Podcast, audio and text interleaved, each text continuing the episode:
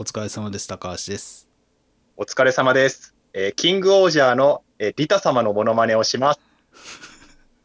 リ、リタ、おかえり。どうも、すごいです。よろしくお願いします。よろしくお願いします。え、リタ様ってあれじゃない？あの、あの、紫色の人じゃない？違うか。はい、紫の、紫色の、あの、蝶、蝶の戦士、パピオン王者に変身する、えー、極寒っていう国の王様の、えーリタ・カニスカの、が、モノマネ、モノマネ、声真似をしてる、モッフンっていうキャラクターの真似をしました。うん、全然わかんないですね。あーもうリタ、リタ様大好きなんでですね、あの、一番の推しキャラです、キングオージャーあの、演じる平川ゆつぎさん、あの、熊本出身の方なんでですね、あの、僕も熊本出身ですから、あの、もうそれもあって、応援させていただいております。なんか、あれ、クール系なんかな？見た感じは。えーもう最初はクール系だと思ってたんですけれども、もう、初登場時から、もう面白いキャラがもう確立された感じですね。ああ、なるほどね。あの、一人で部屋にこもって、モッフンっていうぬいぐるみがあるんですけれども、うん。なんか、ゆ、雪だるまとか雪男をなんかデフォルメしたみたいなキャラクターなんですけどもね、真っ白な。そのそのキャラクターを、あの、一人、あの、部屋で一人で、あの、一人二役で喋って、モッフンの声をやって会話するみたいなキャラをうん周りに怒られないようにこっそりやってるとか、なるほどね。それのモノマネやってんね、さっきのは。あ、そうです。ああで、えー今回は、はい、今回は、えー今年の、えー戦隊とライダーの毎年恒例の夏映画である、キングオージャーアドベンチャーヘブンと、えー仮面ライダーギーツ4人のエースと黒ギツネの話をしたいと思います。えー、いやもう、キングオージャーギーツめっちゃ面白いですよ。もう、もう本当にもう戦隊ライダー立て続けに、もう、朝からまあ今年は当たりですよね。なんか豊作です。あー。しまはい、というわけで今回はうんはいはい。高橋さんは、えーどちらもちょっとご覧になってないということなんで、はい。なので今回はですね、あの細かいストーリーを説明するというよりも、えーまだキングオージャーとギーツ見てない方に、まあ、楽しんでいただけるようにの基本情報と、まあ、こういうところがすごいんだよっていう話と、あと、見てるっていう方も、まあ、ひょっとしたら細かい話は知らないこともあるかもしれないんで、ちょっとそういうところを言っていけたらなと思います。お願いします。はい、では早速、キングオージャーなんですけれども、はい。キングオージャー、まあ、ちょこっとだけでもなんとなくイメージ湧きますかね？いや、ほんまにね、あのビジュアルと、戦隊のビジュアルと、はいあの紫の女の子のビジュアルぐらいしかあんまわからんな。えー今回はですね、えーまあ、追加戦士の話はちょっととりあえず置いといて、まあ、基本の5人は全員王様っていう設定なんですよね。うん。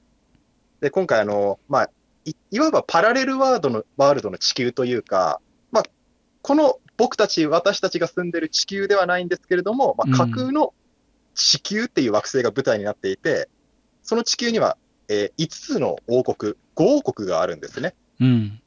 で、それぞれを、あのーまあ、支配してるというか、まあ、それぞれを治めてる王様たちが、一人一人が、あのーまあ、ヒーローに変身するっていうことになってるんですけれども、うん。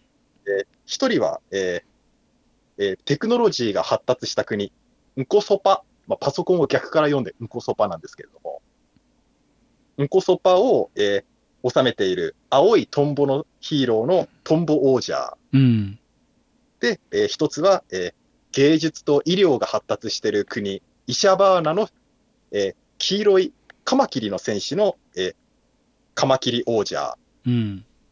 そして、えー農作、えー豊穣が発達している国、えー豆腐を治める黒い蜂の戦士、蜂王者、うん。そして国全体が、えーまあ、牢獄の役割を果たしていて、まあ、国際犯罪を仕切ってる、まあ、国際さ、えー国際裁判を請け負っている、えー極寒という国を治めている、ええー紫の蝶の戦士、まあ、パピヨン王者、まあ、それは先ほど言ったやつですね。そして、えー最後、えー物語の中心となっているシュゴッタムという国を治めている、えー赤いクワガタの戦士、クワガタ王者。で、クワガタ王者に変身するギラハスティは、えーもともとそのシュゴッタムを抑え治めている、もともと王様がいたんですけれども、その王様に反逆した、まあ、反逆者なんですね、ギラは。うん。一人の反逆者と、え4人の王様、まあ、それぞれが変身するのがキングオージャーなんですけれども、うん。えーそしてキングオージャーのですね、まあ、最大のポイントは、まあ、今言ったように、まあ、架空の地球の5つの国を舞台にしてるんですね、うん架空の国を。うん。なので、えーまあ、いわゆる異世界ですよ、異世界ものですよね。うん。異世界表現が本当にすごいんですよ。うんえ、じゃあもう、あれなん？なんていう？の渋谷みたいなのは出てこへんってことなん？あ、そうです。あの、いつも日朝をご覧になってる方、今までのをご覧になっていた方は、なんとなくわかると思うんですけれども、まあ、やっぱりどうしても撮影場所って限られてくるじゃないですか。うん。だから、まあ、ファンの間では、まあ、いつもの場所みたいな感じで言葉が通じると思うんですけれども、いうん。つもの岩山とか、いつもの工場とか、いつものスー埼玉スーパーアリーナとか、なんか大体出てくるじゃないですか、そういうの。まあ、もちろん、ちょこっとあるんですけれども、うん。基本的にはですね、背景を全部 CG で表現してる。うん。えーこれ撮影開始前に、あのまあ、背景美術をし CG とかでも極力用意しておいて、うん。で、それを後から、まあ、演者さんが、えーググリーンバックの前で撮影したり、まあ、あるいは、あの、グリーンバックとはまた別にですね、リアルタイム合成っていうやり方があるんですけれども、スタジオのスクリーンに直接その背景を映し出して、そのスクリーンの前でお芝居をするっていう。演技方法があるんですけれども、それによってあの背景を表現してるんですね。うん。この背景の作り込みが、ものすごく CG 作り込まれてるうんん。です。よ。で、これまでにも、まあ、異世界表現っていうのは、いわゆるいっぱい道朝はあったと思うんですけれども、うん。まあた例えば別の惑星を舞台にしてるとか、うん。あの未来や過去を舞台にしてるとか、うん。まあさ最近ありがちなのは歴史改変ものとかがなんかやたら多いです。あのパラレルの、パラレルの世界になった別の地球だとか、まあそういう異世界表現っていっぱいあったと思うんですけれども、まあやっぱりどうしても日朝の時間、時間的猶予と予算的猶予の問題で、どうしてもやっぱり限られて、あの撮影場所が限られたり、あるいは撮影現場や、あるいはスタスタジオの中の飾り込みとか舞台美術の準備とかがどうしてもあの限定されちゃうんで、結局、まあ、いつものところっていう感じになっちゃうんですよね。うん。まあ、例えば、いつもの、いつも使われてるようなロケ地にちょこっと看板だけ立てて、なんかそれっぽく見せて、それで終わりとか。そうやね。なんか、その、あの、見て、全く見てない人からしたらき、そんな気にならんかもしれんけどね、やっぱ見すぎてると、まあ、いつものところやなって感じはするよね。そうなんですよね。もちろん、それもそれで限られてる時間、時間と予算の中で、美術スタッフさんとか、あの、大大道具の美術さんとかがすごい、まあ、頑張られてると思うんですよ。もちろん。うん。うん。ですから、まあ、それを、まあ、悪いって言ってるつもりはないんですけれども、やっぱりどうしてもいつも厳し厳しいところがあるんですよね。うん。ただ、ただ今回はもう事前に、もう全部背景を徹底的に作り込まれてるんで、あの、さっき言った背景の CG 美術セットとかもそうですし、あと衣装セットとか、ちょっとした小道具とかですね。そういったところもすごく作り込まれていて、うん。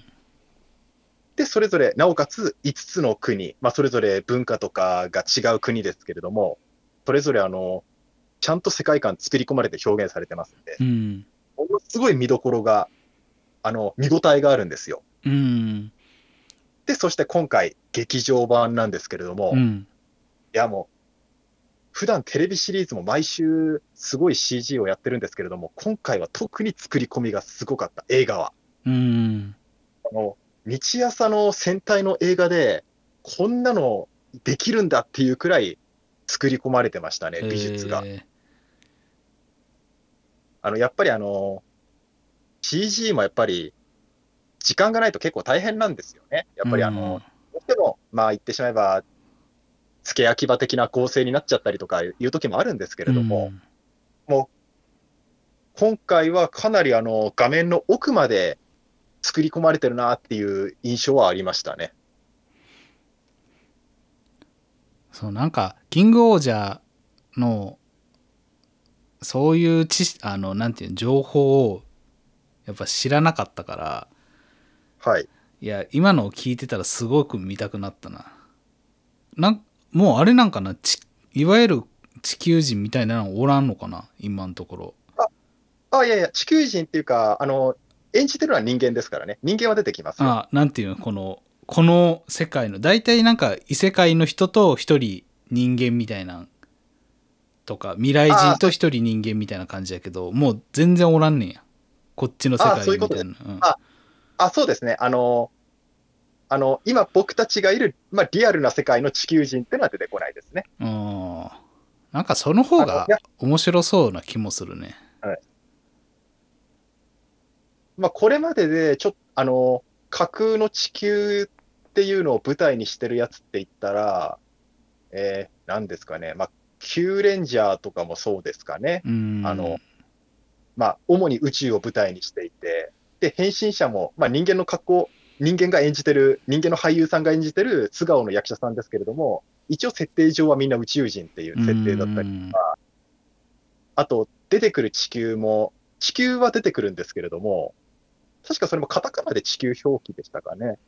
で、なおかつ、あの、あの、宇宙幕府、ジャークマターに支配されてる世界っていう、うんになってるんで、まあ、ある意味やっぱり、まあ、あの、パラレルな地球っていうことになると思うんですけれども、で、キューレンジャーはですね、えー今配信、あ、違う、ついこの前まで、えっ、と、ユー YouTube で配信されてたんですよ。うんで、まあ僕、まあリアルタイムの時も見てましたけれども、これは、これもですね、最初はやっぱり宇宙を舞台にしてるっていう設定だったんですけれども、うんやっぱりどっからどう見ても地球じゃないかって思ったんですよ。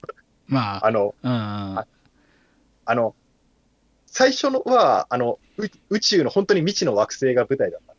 うん。あの、主人公のラッキーの、がいた星とか、あの、えー他の戦士がいた星とか、うん。です。で、あの、途中から、まあ、カタカナ表記の、いわゆる架空の地球が舞台になってくるんですけれども、うんまあ、やっぱりどうしても、いつもの場所なんですよね。いつもの採石場とか、いつもの工場みたいな。いやーねやっぱりそれをね1ヶ月2ヶ月とかじゃないもんね1年間ずっと違うと、はい。違う地球を表現するっていうのはねやっぱそんな予算ないってまあ素人やけどわかるからなあの、予算もそうなんですけれども、やっぱりあの、日朝は時間がないってのがでかいと思うんですよね。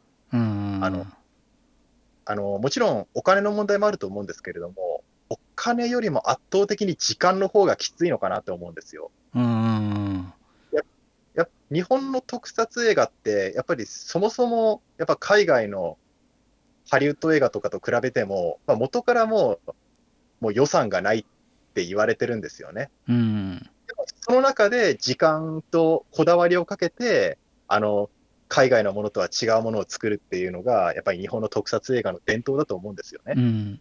その例えば、ゴジラだって、最初はあの、まあ、海外ではあの、あの、ストップモーション、うん。粘土で作ったうん。怪獣の人形を一コマ一コマ動かすっていう方法でゴジラも撮影する予定だったんですけれども、うん。そそんな時間はないってことで、あの、人間が入れる着ぐるみを作って、で、人間がミニチュアセットの中で暴れるのを撮影するっていう方法を編み出したんですよね。うんでそれで、それがまあ、今でも、基本、まあ基本的にはあの、怪獣やヒーローは人間が着ぐるみを着て撮影するっていう、今でも続いてる方法になってるわけですけれども、予算のなさをとか、時間のなさってのを他のことでなんか補ってやるのがやっぱり日本のまあ、日本人ならではの、あの、アイディアと努力の賜物だなと思うんですけれども、うん。それでもやっぱり日朝は時間がなさすぎるっていうのが、やっぱりあると思うんですよ。んそうやね。もう作ってる人たちは絶対大変な思いしてるし、ね。大変だと思いますよ。うん例えばですけど、1000万円ポンと渡されて、この1000万円自由に使っていいから、ちょっと今から一晩で家建ててくれって言われてもできるわけないじゃないですか。あなんか、それと同じっていうか、あ。あのあの、お金も大事だけど、それ以上に時間がないよっていう話だと思うんですよね。うん。で、そこでいくと今回、キングオージャーの話にするのやっと戻りますけど、キングオージャーはあの、あらかじめ、あの、最初からあの、その舞台、背景美術をかなり作り込んでましたから、で世界観の作り込みとかもやってましたから、うん。それが結構第1話開始時点から、まあ、余裕あって進められたのかなと思うんうです。ん。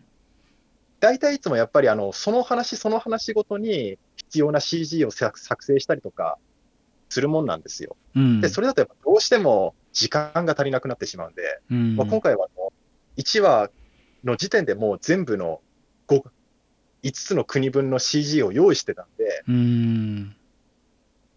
まあ、今回はかなりあの、まあ、余裕があるって言ったらちょっと語弊がありますけれども、うん。よよりこだわって作れたのかなっていう気はしますね。うん。なので、あの、今回映画も、まあ、おそらくは、例年よりかは、一から作るよりかは、あの、かかなりこだわって映画の背景とかも作れたのかなっていう気はしますね。うん。なんでそれができたんやろね、キングオージャーは、その事前準備というか。あー最近は、あの、そもそもあの背景を CG にするっていうのが、結構前よりも、えーと数年前よりも増えてきてるんですよ。うん。例えば、あの、ゼンカイジャーとか、あの、ドンブラザーズの時もそうなんですけれども、あの、戦闘シーン、あの、巨大ロボの戦闘シーンとかが、背景が、あの、背景とかを CG で表現するっていうことも、あとロボット自体を表現、CG で表現するっていうのも、だいぶ前よりかは増えてきてる気がするんですよね。うん。まあ、なので、そのノウハウの蓄積はあったのかなとは思うんですうよね。ん。まあ、いわいわば今まで戦隊シリーズを作ってきた、えー美術さん、えー CG 班さん、特撮班さんとかの、なんか今までの経験がすべて、ここに結集してるのかなっていう気がします。ね。はい。じゃあ、キングオージャーはそんなところにしましょうかね。はい。なんか映画の話っていうより単にキングオージャーの話って感じで、いやいやいや映画の話はいやいや、全然はい、すごく見たくなりました。はい。まだ間に合うと思うので、よかったら はい。お願いしますね。はい。そして、キン、えーあ、すみません、キングオージャーじゃない、えーギーツの方なんですけれども、はい。まあ、技術の方もちょっと軽く説明しましょうかね。あの、中盤までのすいません、テレビシリーズ中盤までのちょっとネタバレ含む説明になっちゃうんですけれども、はい。複数の仮面ライダーが登場して、えーえーデザイアグランプリという、まあ、いわゆるあの参加型のあの、まあ、バトルゲームみたいなのに参加するんですよね。うん。まあ、言ってしまえばちょっと最近、昨今流行りのデスゲーム系の、まあ、デスゲームっていうとちょっと、もうちょっと緩い、緩いというか、ちょっとマイルドな感じにはしてますけれども、うん。あのまあまあ、デスゲーム系ですよね。で、うんデザイアグランプリに参加する複数のライダーがいて、で、その戦いに勝ち残ると、優勝者、えーデザ神、あの、神って書いてデザ神ですね。うん。あの、デザ神になって、えー自分の理想の世界を叶えられるという、まあ、いわば優勝景品がもらえるわけですよ。うん。そして、あの、そのデザイアグランプリは過去何回も繰り返されていて、うん。で、主人公の仮面ライダーギーツ、えー浮世エースは、その歴代のデザイアグランプリの連続優勝経験者という、うん。えーまあ、かなりまあ実力者という設定になっています。うん。で、そしてそのデザイアグランプリは、実は、えー未来の地球人が、あの、まあ、主催して、なおかつ未来の人間たちが、えーオーディエンスとなって、その戦いの様子を見てるという、まあ、いわゆる、まあ、現代風で表現すると、まあ、あの、まあ、テレビ番組のエンターテイ、エンターテイナー、テイナーみたいな、そんな感じですかね。うん。あの、まあ、テレビを見てる感覚で、その、現代の地球を舞台にした、その、バトルを、えー未来人たちが、観客たちが見ているっていう、んそういう世界だったっていううんことになる。うんで、えーもうあと2話くらいでテレビシリーズ最終回になるんですけれども、うんギーツがですね、まあ、その、あーここまで言うとちょっとさすがに終盤のネタバレが過ぎちゃうかな。あの、ちょっとまあ応あ、の、はい話していい？あ、はい。そのギーツをちょっと見てたよ最初の頃ははい。ただちょっと、まあ、途中で離脱しちゃってんけど設定がちょっとむずいなと思ったよね俺はい。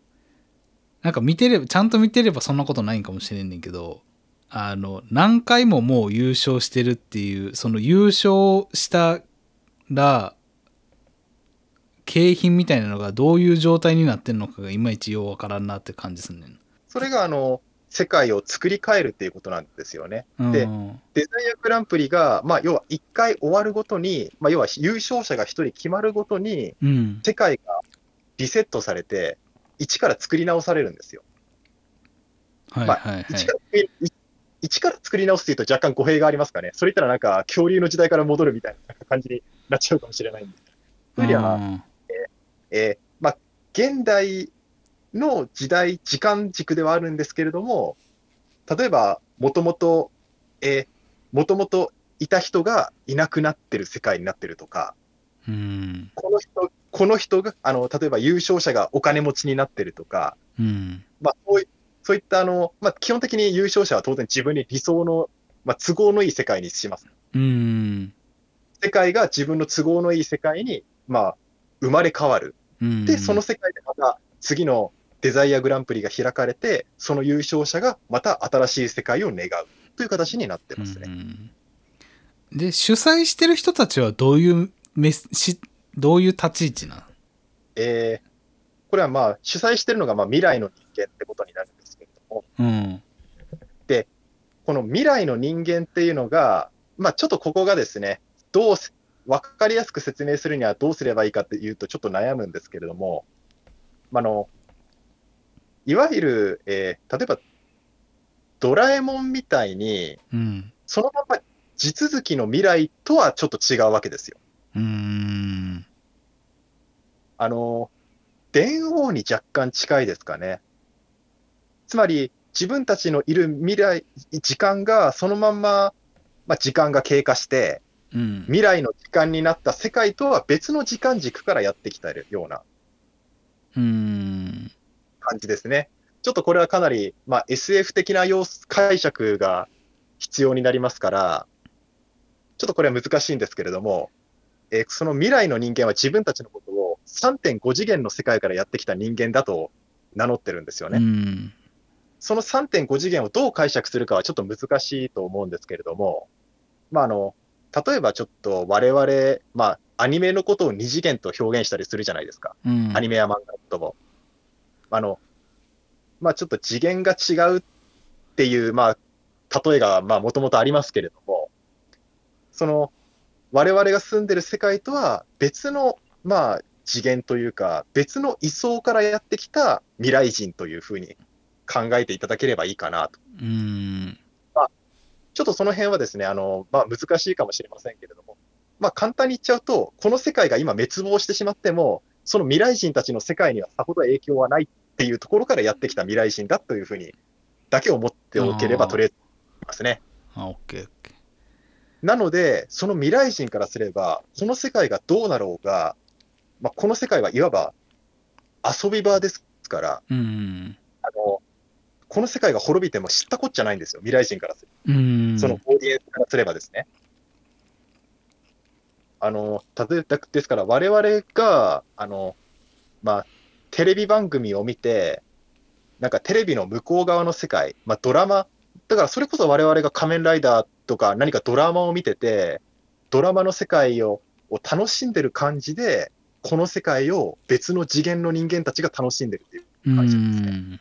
なるほどねそしてあの、まあ、僕たちも仮面ライダーとかをテレビを通じて見るじゃないですか。うんこのヒーローにはこう活躍してほしいなとか、このヒーローに頑張ってほしいなとか、推しのライダーがいたり、うんあの、ちょっとこ、こいつ気に入らないから負けてほしいなとか、なんかそういうのありません、うん。あるね。なんかそういう感覚、視聴者としてあるじゃないですか。うん。視聴者の、まあ言ってしまえばわがままの感情というかですね。それを未来人たちが、その技術の世界の人間たちに、あの、その自分たちの願望みたいなのを、あの、押し付けてるんですよ。うん。ななので、あの、技術の世界のライダーからすれば、あの、お前たちの都合で勝手にこの世界を荒らすな、みたいな感じで、今、まあ、今というか、ちょっと未来人と反発、自分たちの戦いをお遊びとして楽しんでる未来人たちに対して、まあ、時に対立したり、まあ、あの、時には、あの、共闘したりとかしてるわけですね。うん。なので、ちょっとその辺のちょっと世界観を理解した上で見たら、すごく面白いです。そう、それがちょっとね、最初、というか、だんだんついていけんくなったんよね。はい、なんか、隆起とかはほんま分かりやすいやん。はい、最後の一人になるまで戦う。で、その人が願いが叶うっていう、はい、すごくシンプルやってんけど、だんだんやっぱ技術は、なんかルールもこ後出し後出しで言ってくるから、ちょっとだんだんついてこんこれんくなってっていうのがちょっとあったよね。最後に、番組の最後に毎回のルールが、デザイアグランプリルールっていうのが発表されるじゃないですか。うん。仮面ライダーは何々をしてはならないとか、うん。なんかあのそういうルールを言うじゃないですか。うん。あの、まあ、言ってしまえばあれ、まあ、後付けだとは思うんですよ。なんかその都度、なんか脚本が考えてるのかなと思うんですけれども、うん。これがですね、うまい具合に生かされてるんですよね。なおかつちょっと無理なく。結構これあ、最初見てたときは、これ後からこの縛り苦しくなってくるんじゃないかなとか思ってたんですけれども、うん。あの、そういったあの、なんか、えーその作中でのなんかルールでの、なんかおかしな部分とかは特になく話が進んでるんで、あの、あ、これよよく、なんか最初から最後まで、なんか一貫してストーリー進めてるなっていう感じはしますね。なんか脚本上での無理はそんなに感じない。ああ、なるほどね。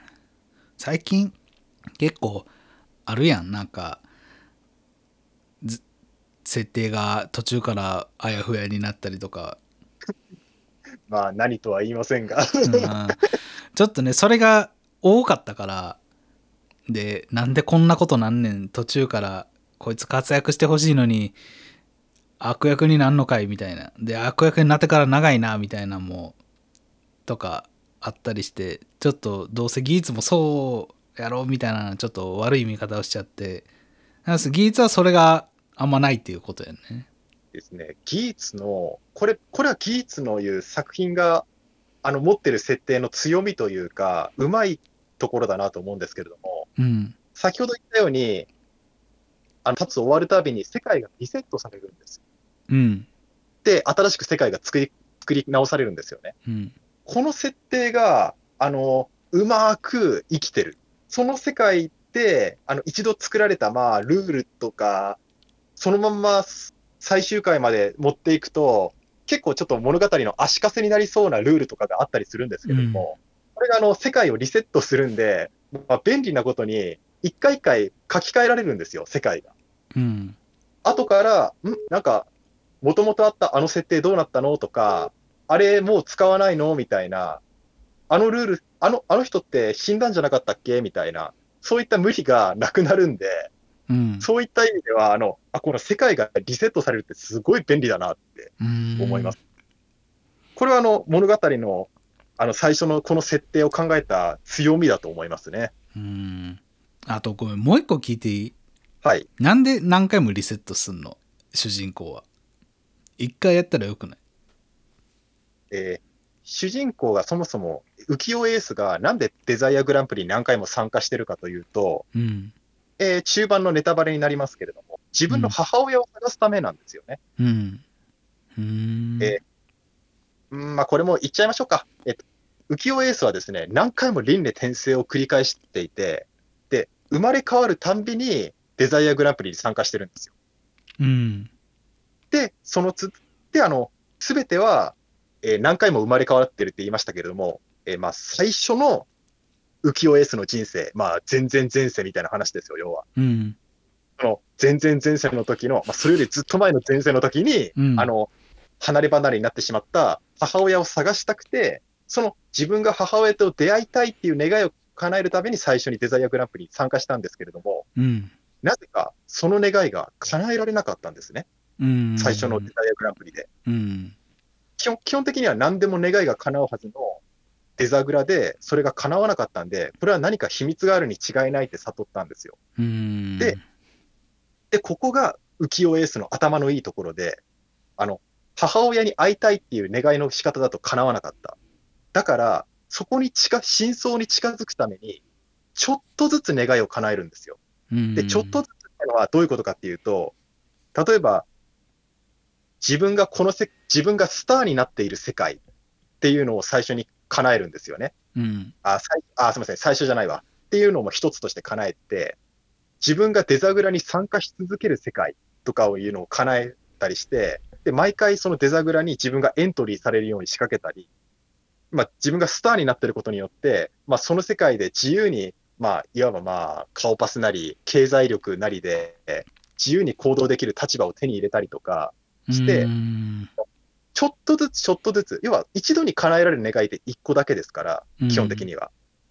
ちょっとずつちょっとずつデザグラの真相に近づくように、母親に近づくように、自分が世界で自由に動き回れるように、世界を、願いを叶えてる。世界、その世界を作ってるんですね。うん。これがですね、エースの頭のいいところで、これはもう、もう最初から中盤まで見てると、あ、エースここまで計算して願い叶えてたのかっていうのが分かってきますから、もうこれはぜひですね、あの、なんでこんな遠回しな願いを叶えてるんだっていうのに、まあ疑問を抱くと思うんですけれども、うん。そこをぜひ、あの、途中までエースの動向を見守っててほしいです。うん。であの、で、やっぱりあの、なんでそんな遠回しな願いの仕方ばっかりするんだって思うかもしれないんですけれども、まあ一つですね、あの、2号ライダーの、あの、仮面ライダータイクーンって言うんですけれども、うん。タイクタイクーンがですね、最近デザグラで願いを叶えるんですよ。うん。で、それが、まあどういう願いかっていうと、あの、これまでデザグラで退場した人間たちが全て蘇ってる世界っていうのを叶えるんですよね。うん。まあ、この、まあ、彼は、あの、仮面ライダータイクーンに変身する、あの、ケイワっていう人は、すごく本来、本来は心優しい性格なんで、今までいなくなった人が、亡くなってしまった人が蘇ってほしいっていう願いを叶えるんですよね。うん。言ってしまえば、その、エースよりもストレートになおかつ大胆な願いを叶えようとするわけですけれども、うん。ところが、その結果、大変なことになってしまうんですよ。うん。まあちょっとじゃあ、ここはちょっとクイズにしましょうか。何が起こったと思いますか？ねあまあ、悪いやつも蘇ったんじゃないんかなっていう。はい、もう、その、その通りです。その通りです。もう大正解ですね。一発でやっちゃいましたけれども。あの、今まで退場してきた人間の中には当然悪人もいたんですね。その悪人も蘇っちゃって、世界が大変なことになっちゃうんですよ。あまあ、つまり、自分の願いをすべて包括した願いを欲張って叶えようとすると、当然なんか拾いきれないミスとかが出てくるんですよ。どうしようもないミスが。なので、今までエースは、なんか変な取りこぼしがないように、世界をへおかしな方向に持っていかないように、地味っていうか、遠回りな願いを一個一個着実に叶えていったんですよ。うん。そして現在になってるわけですね。で特に中間フォーム、まあ、仮面ライダー最近は中間フォームっていうのがお決まりですけれども、中間フォームへの変身が、あの、なるほど、そうきたかって思います。うん。はい、ちょっとまあ見てる人はですね、まあ共感していただけると思いますし、うん見てない人は、あの、今僕が言った意味をちょっと楽しみにしながら見ていただければと思うんですけれども、じゃあ、ちょっとすいません、そろそろ技術の、ようやく映画の話をしていいですか？はい。今回僕が語りたいのは、クロスギーツのことを語りたいんですけれども、うん。えー今回の映画の、えーまあ、敵役の仮面ライダーですね。うん。仮面ライダーギーツの、まあ、カラーリングがそのまんま、えーギーツは白いですから、それが黒に反転したような、あの、まあ、いわゆるダークライダーとして、黒いギーツ、クロスギーツが登場するんですけれども、うん。今回クロスギーツのちょっと魅力を語りたいと。うん。えークロスギーツは僕にとって、もう僕好みの理想の悪役でした、今回。うん。めっちゃ好みでした。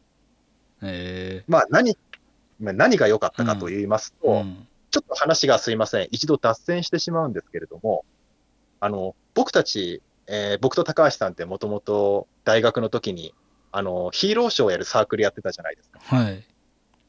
あの、もう言っちゃいますけど、ゲイダイガーっていうヒーローをやるサークルですね。ゲイダイアクションチームやってたじゃないですか。うん。で、そこで僕はあの、結構何回も、まあ、ショーの脚本を担当してたんですよね。はいはい。まあ、当時サークルでは仕切りとか言ってましたけれども、うんあの、話を仕切るから仕切りと。うん。まあ、仕切りを担当して、脚本を考えて、あの、まあ、えーヒーローショーをやる、なんか幼稚園なり、商店街なりの人と打ち合わせをして、こういう話やりたいんですけど、とか打ち合わせをするような仕事を、まあ、当時やってたわけなんですけれども、はいはい。えーかなり、まあ、なんていうんですかね、僕好みというか、僕が、僕がよく書いてた悪役像にすごい近かったんですよ、黒杉って。そういうこと？僕の理まずですね、今回の映画ですね、うん。結構ヒーローショーっぽいテイストだったんですよ。うん。なんかあの、ファンの間では結構、今回の仮面ライダーの映画、プリキュアっぽいねとか、ヒーローショーっぽいねとか言われてるんですけれども、まあなぜかというと、えー今回、えー最初に言ったように仮面ライダーギーツ、オーディエンスというお客さんたちが見ているという体の世界観だって言いましたよね。うん。今回は、あの、ちょっとメタ的にですね、映画館を見に来てるスクリーンの前のお客さんたちをオーディエンスに例えて、で、あの、ギーツにも出演してる、あの、鈴木福さん、あの、うんご本人もかなり仮面ライダーファンであることで有名ですけれども、あの、まあ、福さんが、あの、まあ、いわばまあ、進行みたいな感じでやってて、あの、映画の向こう、スクリーンの向こう側の、にいる、まあ、僕たちに、まあ、声かけをするんですよね。うん。みんな技術のことを応援しようみたいな感じで、ちょっと力を与えてくれっていう感じのシーンがあるんですけれども、まあそれがなんかよくプリキュアとかで、まあプリキュア映画でもあるんですよね。あの、うん。プリキュアを応援する光のなんか棒を振り回すみたいなのが演出があるんですけれども。で、今回、まあかなりヒーローショーっぽいテイストの仮面ライダー技術の映画や、まああの、まあ僕らがやってきたヒーローショーとかの悪役としては、クロス技術がかなり理想的な悪役だったなって思うんですよね。うん。それがなぜかっていうと、うんまず、クロスギーツ。まあ、まあ、デザインがかっこいいのもそうなんですけれども、まあ、うんギーツの黒黒反転してるっていう、まあ、一目見て悪役だってわかるビジュアルもいいんですけれども、えまず、設定ですね。クロスギーツの変身者、変身者は今回あの、チョコプラの長田さんが演じられてるんですけれども、うん。この人も実は未来人なんですよ、設定として。うん。で、あの、未来からやってきた未来の指名手配犯で、まあ、なおかつ、まあ、未来の愉快犯で、あの、遊び感覚で現代の地球を滅ぼしに来たっていう設定なんですよね。うん。まずこの設定がすごくわかりやすいとうん。思うんですよね。これまでもにも仮面ライダーに、いわゆる悪役ライダー、まあ、ダークライダーって出てきましたけれども、いっぱい。うん。意外と、このシンプルに、まあ、愉快犯っていう悪のライダーってあんまりいなかった気がするんですよね。うん。結構あの、設定が作り込まれてる人間関係が込み入ってるとか、そもそも出生がよくわからないみたいな。なんか、どっからやってきたのかわからないみたいな、そういう敵ライダーもいっぱいいたと思うんですけれども、うん未来からやってきた愉快犯っていうのが非常にシンプルでわかりやすい。うん。で、まあ、人によってはこの愉快犯っていう発想が、まあ、設定が、ちょっとな、あのーキャラの、なんか奥行きがないっていう意見もあるかもしれないんですけれども、でも実際問題、まあ、ちょっとこれは悲しい話ですけど、なんか大した動機なく犯罪を行う悪い人って世の中いると思うんですよね。うん。ちょちょっとこの辺ほ深掘りすると、ちょっとなかなかセンシティブな話なんであまり深掘りできないですけれども、まあ、なので言ってしまえば十分だと思うんですよ。愉快犯っていう設定って。うん設定を変に作り込んでないことによって、クロスギーツ、まあ、長田さんに、あの、割く時間がいらないんで、そんなに。今回うんギーツたあの、ギーツたち、他のライダーたちの人間関係により話を持っていけたんですよね。時間的な尺として、都合として、尺尺的な余裕として。うん。これがいいんですよ。うん。あの、結構やっぱり、これまでってゲストライダー、あるいはゲストキャラの掘り下げに時間がかかってしまって、テレビのレギュラー陣があんまり描かれないってことが多かった印象があるんですよね。うん。今回はギーツとレギュラーライダーたちの、まあ、あの絆みたいなものに、より普段よりも、まあ、密度の高い掘り下げができたような気がする。うん。そういった意味でも、ギーあのクロスギーツに変に設定が込み入ってなかったのがすごい良かったなと思うんですよ。うん。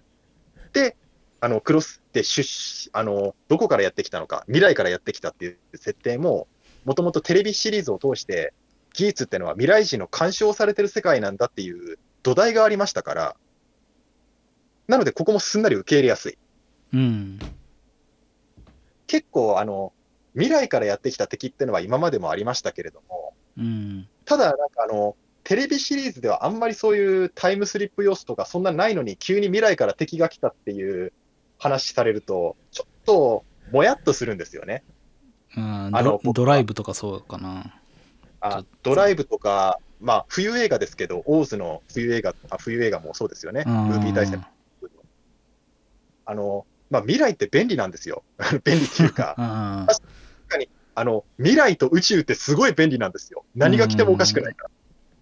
ただ、やっぱりテレビシリーズであんまりなんか未来とかそういう話してないのに、未来から便利になんか敵キャラがやってくると、ちょっともにゃっとしちゃうんですけれども、あの、今回はすごくすんなりとクロスギーツの存在が受け入れられたなっていう気がするんですようね。ん。で、まあそういまあ、クロスギーツの設定がすごくわかりやすいっていう点。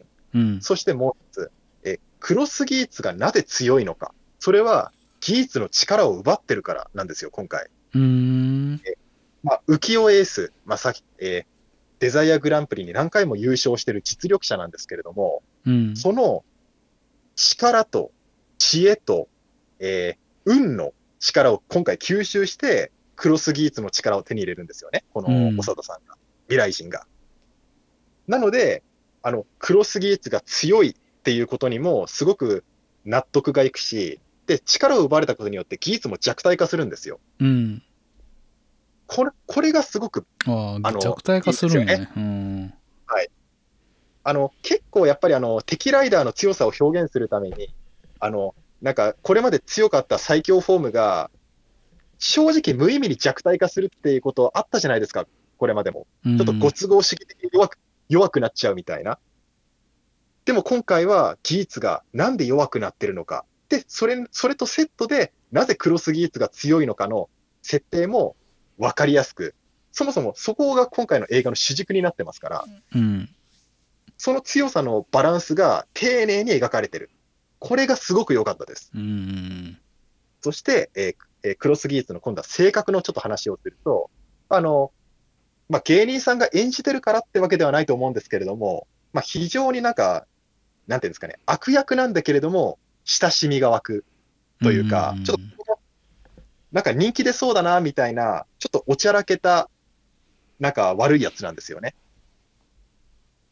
で、このおちゃらけてるところがいいと思うんですよね。あの、なんていうんですかね、なんか、変に残、まあ、世界を滅ぼそうとしてる悪役ではあるんですけれども、あの、残虐なことをしたり、あるいは、すごくなんか、ちょっと、聞くに耐えない、なんか汚い言葉を吐いたりとかでは決してなくて、うん。ただ、まあ、やってることと、なんか態度で悪いやつだってわかるけれども、ただなんか、ちょっとおふざけ、おふざけもやってる。ちょっと明るい、なんか変に茶目っ気もある。でも、悪いやつだってもう、誰の目から見てもわかる。うん。これが、すごくヒーローショーの悪役としてふさわしいんですよ。うん。で、ヒーローショーって、あんまりなんか子供たちドン引きさせるような悪いことってできないんですよね。うん。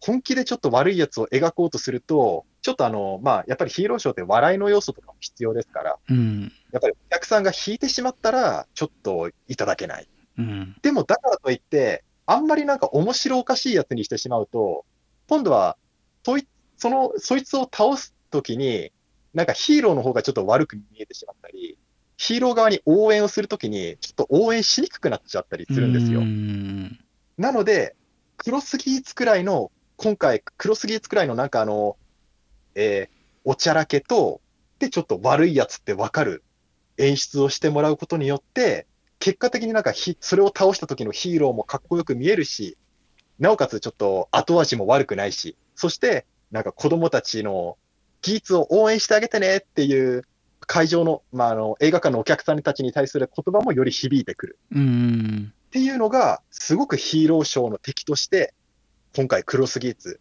素晴らしかったなって思うんですよね。なるほどねやっぱり、はい。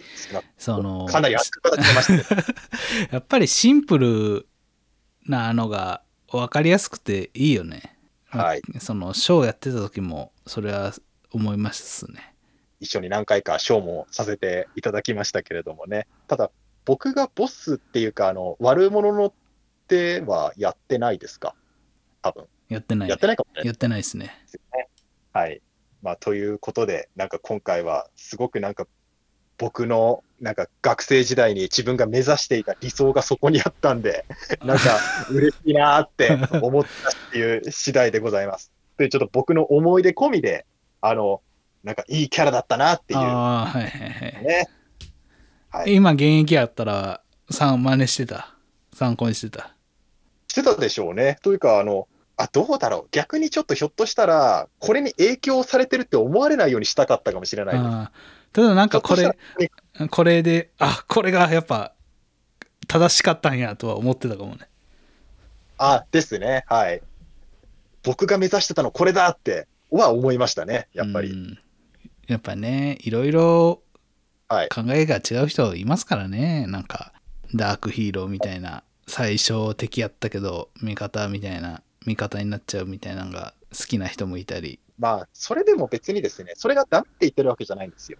ただ、あの、なんか、それでなんか後味が変に悪くなったり、あるいはなんか他のキャラクターの掘り下げる時間がなくなっちゃうのがあんまり良くないんですよね。うんまあ、仮に映画が2時間くらいあったら全然それでいいと思うんですよ。うんただ、やっぱりあの、仮面ライダー映画、戦隊と合作ですから、あの、1時間くらいの尺で描かなきゃいけないってなった時に、やっぱどうしてもですね、なんかあの、描けないキャラってのが出てくるんですよね。うん。そういった感じ、意味で言うと、ちょっと今回は敵、敵も味方も、それぞれバランスよく時間が割かれていた気がするので、まあ見ていて非常に最後までなんか気持ちよかったですね。ああなるほどね。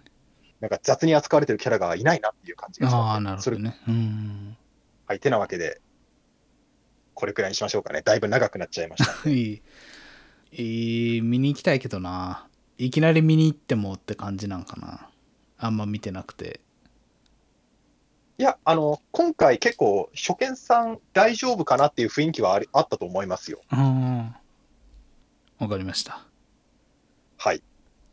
じゃあえっ、とキングオージャーとギーツの夏映画はこんな感じで大丈夫ですか？はい。そしたではらそろそろ。そしたらやりますせじゃあはい、お願いします。はい。では、いきます。月刊響きニュース。イーイはい、ここから高橋さんのターン。えーと、私、高橋がですね、一番好きな特撮作品、仮面ライダー響きにまつわる情報を毎月、毎月お届けするコーナーです。20周年の2025年1月まで続けていきます。ということでですね、えー8月なんですけど、ちょっとですね、えーと今これ収録してるのが8月14日でちょっと実はもう終わっちゃったんですけどまあこういうのがありましたっていうところで一個短めにおお知らせしますとはい。えっ、と仮面ライダーと,、えー、とスーパー戦隊のダブルヒーロー夏祭りってご存知？えー、あんまり詳しくないです。すいません。あの あんまり詳しくない。東京のどこでしたかね？あの G ロッソとかがあるあの東京ドームシティ？あの、僕と握手のやつですね。そうですねで、あそこでですね、ダブルヒーロー祭り2023っていうのが8月の9日から、えー16日までやってて、なんか、それは毎年やってるんですこれ。は毎年やってる、基本毎年やってて、で、えっ、と、歴代ヒーローと一緒に写真が撮れるっていうのがあるんですけど、はい。それの、えっ、と、8月10日、もうちょっと終わっちゃったんですけど、これに、響さんが、と写真撮れるんですけど、はい。これが、えっ、と、普通の響じゃなくて、アームド響で登場と。えーっと、最強フォームっていうのはその珍しいんですか？その写真はえっ、。とですね。ちなみに今回のこの日替わりで、えー、といろんなライダーと写真撮れんねんけど、基本全員最強フォーム。あ、そうなんですね。うん、今回はそれっぽくて。で、でもひこのアームド響きと写真撮れるなんて、なん、そんなないよねっていう。まあ確かに、まあないですよね。一応ね、もう終わっちゃってるんで、あの、写真撮ってる人のツイッターで見たけど、まあ、アトラク用のアームド響きで撮ってたんで、アトラク用っていうか、こういうのあったんやなっていうレベルやね、俺は。まあやっぱり最強フォームって、やっぱりアトラクに進出するタイミングってやっぱなかなかないですからね。どうしてもテレビに出てくるタイミングうがん。そうですから。そうなんこれがちょっとあったんですけどもう終わっちゃいましたと。ちなみにアームド響きと,、えー、と電王のクライマックスホームこの2人と並んで取れるっぽかったですね。ああ、なるほ なんかね正直言って、はいなんでっていう感じなんですけど、ど。まあまあ、えっと、兜とかならわかるんですけどね。なんか飛ばし、一個飛ば、一個飛ばしてクライマックスなんだっていう。ちなみに次の日はアギトのトリニティフォームとジオウのトリニティフォームやねああ、なんかじゃあ、こ、なん、なんか用意できたスーツでっていう感じなんですかね。よくわからんねんなディケイドのコンプリートフォームとドライブのタイプトライドロンの日もあるしそれが一番よくわからんな。えっと、02、02とブレイドのキングフォームとかも、これもようわからんやろ。そうですね。で、最終日8月16日がガイムの極みアームズとマリカ。まマリ、マリカいるんだ。ここで急に全然、ふ急に女性ライダーっていうね。たただ一応外部の出演者っていう、なんか、ななんで、ただ、マリカと極みってなかなかツーショットないですよ。まあ確かにね。確かに。いや、俺やったらすごいなガイムと、まあ、極みアームズとアームド響きとかやったらちょっとテンション上がるかなっていう感じはするけどね。両方和風の。ああ、そうですね。確かにう。んあるいは、外務とドライブとかだったらですね、なんか共演経験ありますああ、から、なるほどね。まあ、ひ最強フォームのアトラクがそんだけあるっていうのが、まあちょっとびっくりでしたけれどもね。はい。で、あともう一個あります。はいこはいれはちょっとなんか、情報とかお知らせじゃないんですけど、はい。ちょっと最近、響きっていう言葉が世間より出たのはご存知ですか？里見さんは。世間で響きが、何ですか、その言葉が、フレーあの、この仮面ライダー響きというのが若干トレンド入りとか今したんですか？トレンド入り的なことをしてたんですけど、えー、なんかあったかな？最近？しえー、8月になってからですか？アギトと響きがトレンドっぽくなってたんですけど、アギトと響き？えー甲子園。はい。全国高校野球。はい。今やってるんですけどはい。それの佐賀の高校かな？佐賀県立鳥栖工業高校、はい。それにですねアギトっていうのと響きっていう選手が出てました、この選手の名前が、選手の名ア前が。ギえ、え、えっと、アギト君と響くんっていう人がいるってことですか？そうそうそう。アギトくんが3年生で響はいくんが、え1年生これが兄弟で兄弟、そういうことか。うんえ、じゃあ好きなんですかね、親が？これがですねちょっとまあニュースでちょこっと話題になってて、はいニュースとかでも意外と言っててえ、ちょっと待って、今高校3年生って当時何歳？生まれてない？やえ、そっか。10そっか。生まれてないか生。まれてない生まれてないあ、ですよね。響きですらう生まれてないかな高校1年生やからですよね。18年前ですからね。高校生は生まれてないですか？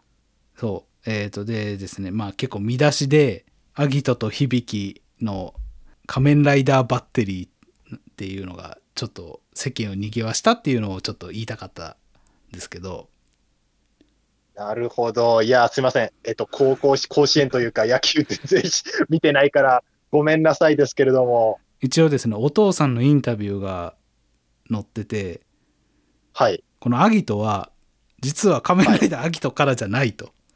違うんだ。違うんだ。まさかの、えっ、とですね銀色の髪のアギトっていう長編アニメがあるらしいねんけど、はい。それのからアギトを取ってんてまず。あ、なるほど。でアギトを漢字で書くと、えっ、とね水晶の章にはい。音音楽の音はい。これでアギトくんはい。でやっててでじゃあ次男次の子も音の名前にしようっていうので響にしてんてじゃあ、響も別に仮面ライダー響ではないっていうことですか？っていうことやねんけどでもお父さんはアギトも響仮面ライダーアギトも響も知っててあいいやんちょうどはい仮面ライダーにおるしっていうのでつけたと。でもおかお母さんは仮面ライダーって言われることがあるので嫌がりましたか？っていう。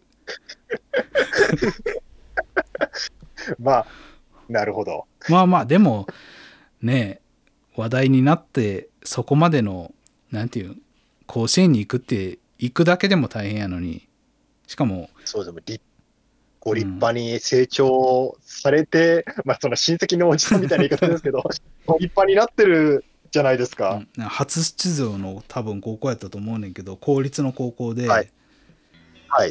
いやいやまあ話題になったけどいい話題のなり方じゃないかなっていう親は嬉しいと思いますこれは。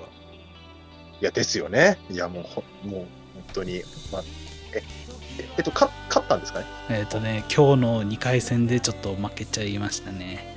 ああ、そっか。日大日大附属高校ってまあまあ強いところやねんけどちょっと3対1で負けてしまいました、ちょっと相手が悪かったね強かったね、なるほど。うんまあ、本当になんか、まあ、甲子園まで行けたということで、まあ、あの、本当にお疲れ様でしたと言えばいいんですかね。でねあのううちの会社のおばちゃんが喋ってんねんや、世間話みたいなんではい。なんかアギトと響って仮面ライダーバッテリーって言われてるわみたいなはい。そういえば響ってあったなみたいなこと言ってていやーなんか一人でも響の話題に話題を提供してくれてありがとうございますっていう感じですねこれを機に、まあ、存在というか、名前が再認識されたわけですからね。そうそうそうそう、まあ、思わぬところでというか、うん、もう思わぬところで。響君と、うんはい響君と。アギト君は、本当にありがとうございますという感じです。まあまあこういうのもニュースとしてありましたと。はい。いうところですね。今月は以上になります。はい。いや、もう、ちょっとす、いい、いいお話でした。何ヶ月やってんのかな？まだ3ヶ月ぐらい？途あ、切響きニュースですか？響きニュース。まだまだ。ひ響き、響きニュースはまだ、あの、2回くらいしかやってない。高橋さん発信のやつ。そっか。だって僕がこの前、泥タボの話、なんか2回目。まあまあ途切れないように頑張ります。はい。9月は今のところ何も見当たりそう見当たる情報がないんでちょっと焦ってるんですけど。